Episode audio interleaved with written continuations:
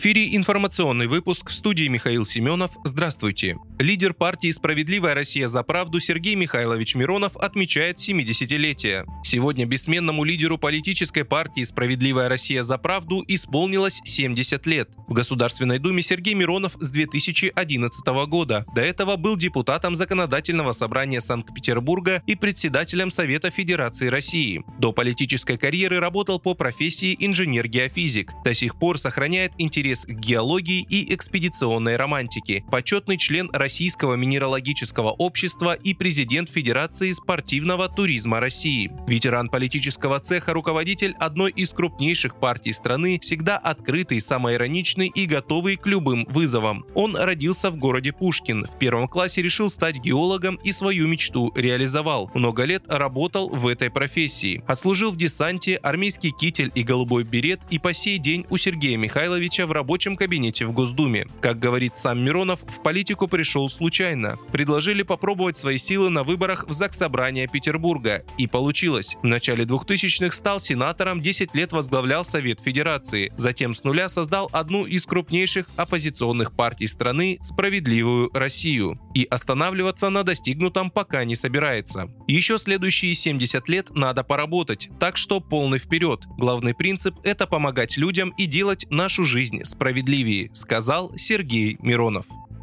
Москва в целом достигла поставленных стратегических целей на Украине, тогда как Киев без поддержки НАТО и США совершенно не способен обороняться. Такое мнение выразил в беседе с китайским изданием Global Times политолог-американист Академии общественных наук Китая Люй Сян. По его словам, России удалось сформировать стабильную линию фронта к востоку от Днепра, откуда она может методично наносить удары в западном направлении. При этом вооруженные силы Украины абсолютно не способны самостоятельно ввести оборону, так как как на 100% зависят от помощи Соединенных Штатов и НАТО, отметил эксперт. Он заявил, что на Западе слишком преувеличивают стратегические амбиции России, а также добавил, что поставки более эффективного вооружения Киеву могут привести к разрастанию конфликта. И первыми, кто пострадает в случае эскалации, станут два члена Североатлантического альянса – Польша и Румыния. В этом случае негативный эффект для всего мира от кризиса на Украине окажется в 100 раз более серьезным, чем боевые действия, начавшиеся 20 24 февраля прошлого года, резюмировал Люй Сян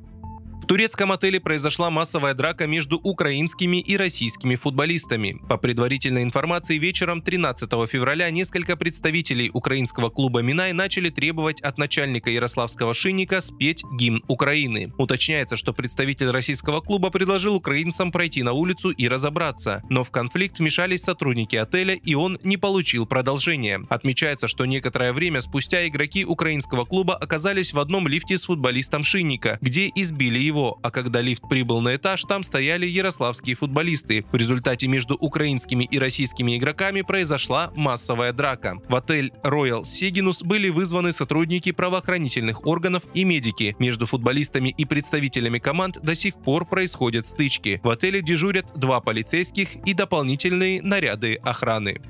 Мэрия Москвы решила выделить 3000 автомобилей «Москвич» для передачи в регионы страны для служб такси и каршеринга, написал в Телеграм мэр города Сергей Собянин. Поставки намечаются уже на ближайшее время. В 2023 году город планирует выпустить 50 тысяч «Москвичей», из которых 10 тысяч будут с электродвигателями, напомнил Собянин. Возрождение завода «Москвич» – большой вклад в развитие московского кластера электромобилестроения, что обеспечит создание около 40 тысяч рабочих мест, написал Собянин.